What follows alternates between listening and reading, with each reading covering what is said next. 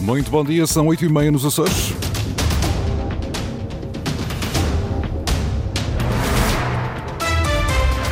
Vamos conhecer os títulos desta edição. Preço do leite desce 3 cêntimos aos produtores da Unicol. Cortar na burocracia e na fiscalidade para captar investimento é o alerta dos empresários no Investem nas Açores. CDS da Terceira quer diretores regionais do desporto e da educação com solução para os sub-23 do Santa Clara jogarem em São Miguel. Máximas previstas para hoje de 22 graus para Angra, do Heroísmo e Santa Cruz das Flores e 23 para Horta e Ponta Delgada. Avançamos agora com as notícias da região, edição às 8h30 com o jornalista Francisco Faria.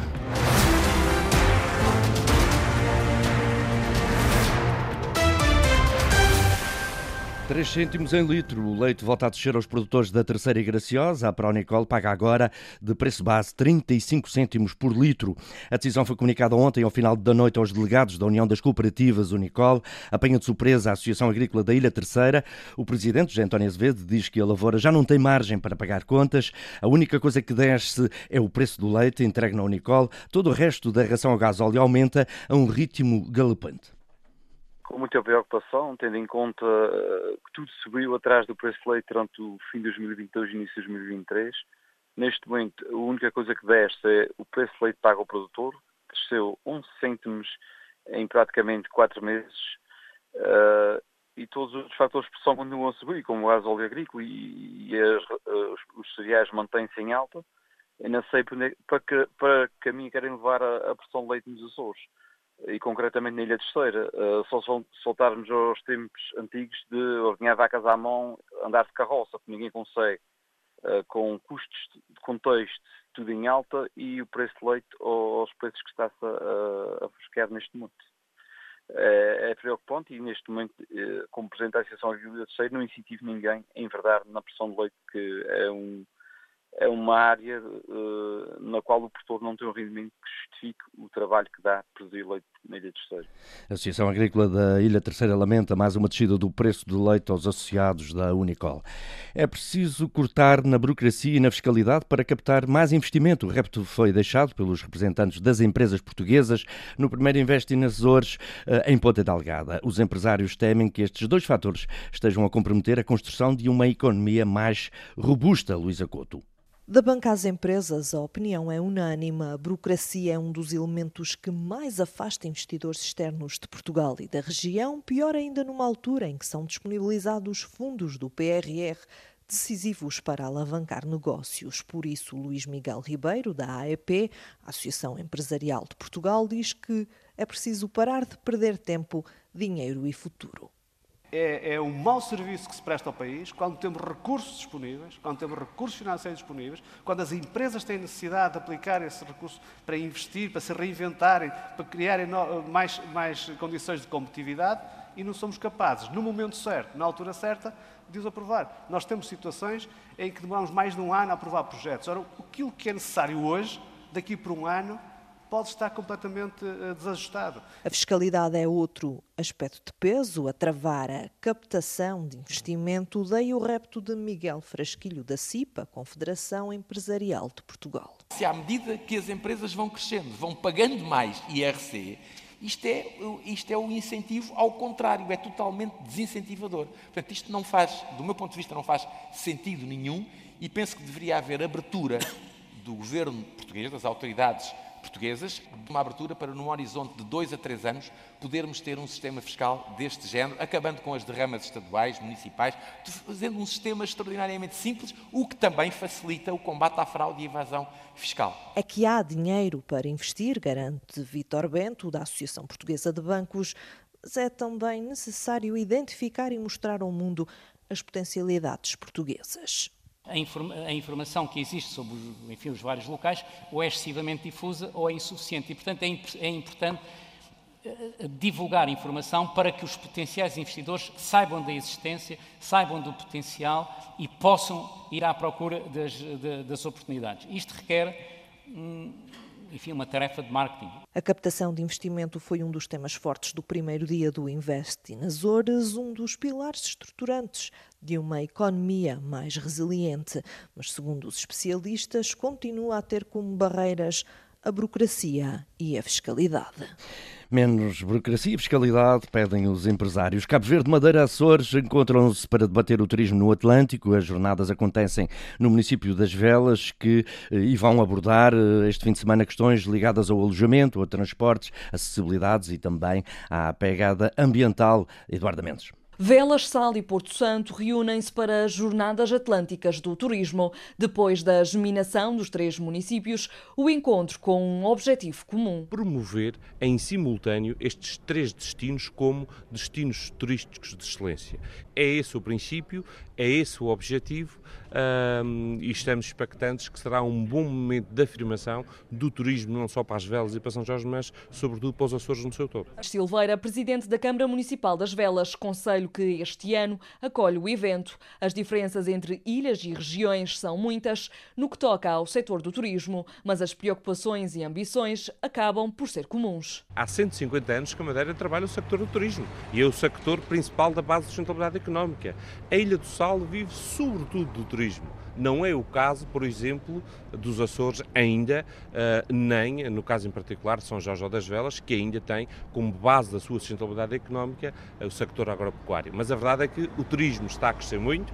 Os números dizem ainda este ano que São Jorge é a ilha que mais cresceu no turismo. São comuns os objetivos, uh, mas em que me parece que haverá aqui, sobretudo da nossa parte e com esta humildade, um grande momento de afirmação e de aprendizagem. Os painéis estão divididos e centram-se em diferentes áreas do setor. Uma delas muito mais virada para o sector uh, do alojamento, outra mais para os transportes e outra, sobretudo, para aquilo que é a sustentabilidade ambiental no sector, mas também aquilo que deve ser a diversidade em termos uh, uh, daquilo que é o nosso artesanato, daquilo que é a nossa cultura de cada um destes povos, mas também e, sobretudo, aquilo que é a rentabilidade económica que pode trazer. Três arquipélagos, três ilhas que se reúnem para, durante dois dias, abordar o desenvolvimento e o panorama do setor do turismo. Turismo em debate este fim de semana em São Jorge.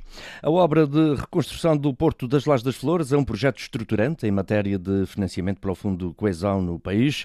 Quem o diz é Helena Azevedo, da Autoridade para a Gestão da Ação Climática e Sustentabilidade, ouvida na Comissão de Economia da Assembleia Regional. É uma verba total de 168,3 milhões de euros para este projeto específico, que é um projeto que é considerado uh, estruturante no nosso, no nosso programa. Portanto, temos até obrigações especiais uh, para um, divulgação desses, desses financiamentos a estes projetos. Portanto, são três só previstos no nosso programa como projetos estruturantes e este da reconstrução do Porto das Lajes das Flores é um desses três, portanto, demonstra bem a sua importância e a importância que é conferida no nosso programa a este projeto.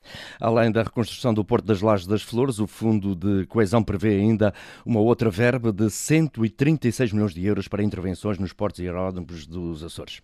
76,4 milhões para investimentos nos portos e 59,6 milhões para aerogares. Portanto, estas duas verbas prefazem os 136 milhões de dotação global para a região autónoma dos Açores e, portanto, somando os 168,3 milhões só para o Porto das Lajes das Flores, com estes 136, chegamos à verba global de fundo de coesão que está prevista para a região autónoma dos Açores, que são os tais 304 milhões de euros de fundo de coesão.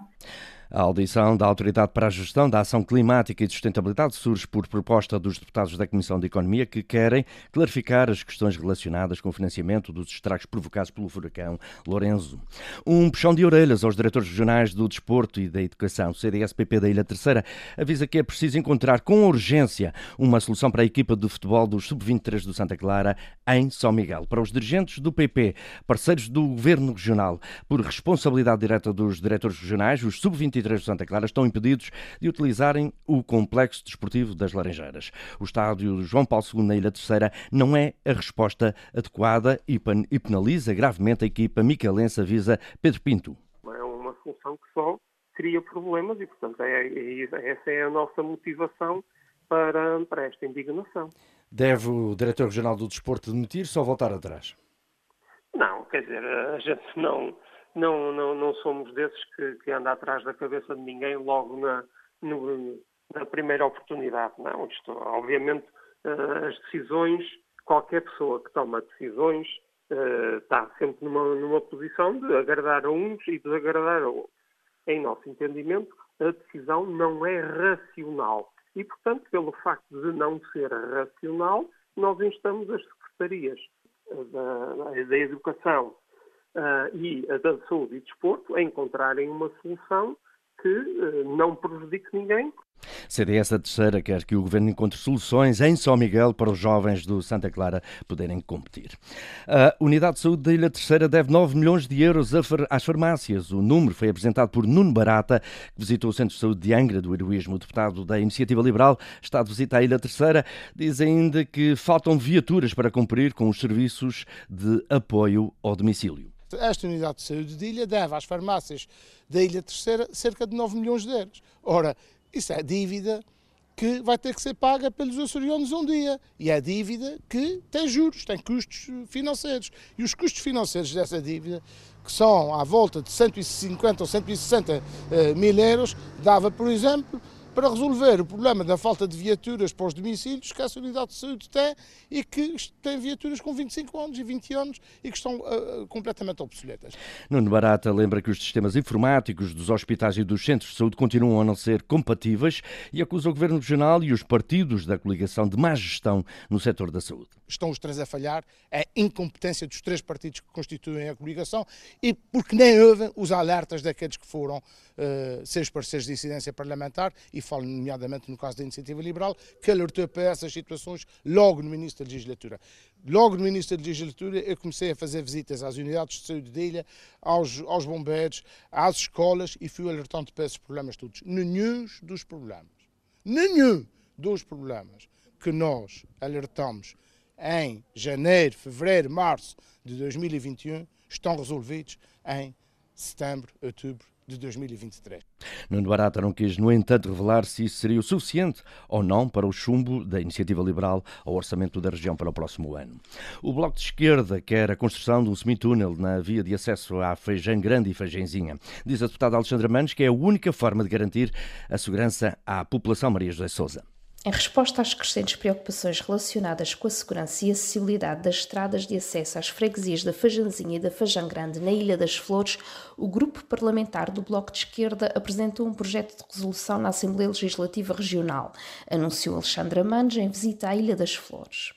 Uh, o que acontece não é de agora, é certo, mas a última derrocada que aconteceu na única via de acesso a estas duas freguesias, devia ter dado um alerta uh, para os governos regionais, o anterior e o agora, para a necessidade urgente de uh, intervir naquela zona. Não nos podemos esquecer de que aquela, esta é a única via de acesso, que nesta naquele troço entre o ramal uh, do Mosteiro e a curva da Laranjeira, ou seja, por baixo da Rocha da Fajanzinha, uh, passam diariamente autocarros com crianças que vão para a escola, passam também pessoas que residem nestas duas freguesias e que a possibilidade de haver uma próxima derrocada com uh, consequências mais graves, poderá colocar o trânsito intransitável, impossibilitando até a própria assistência, por exemplo, por parte de uma ambulância. A proposta sugere a construção de um semitúnel para garantir a segurança dos habitantes locais e dos turistas, proporcionando um suporte essencial para a estabilidade do talude.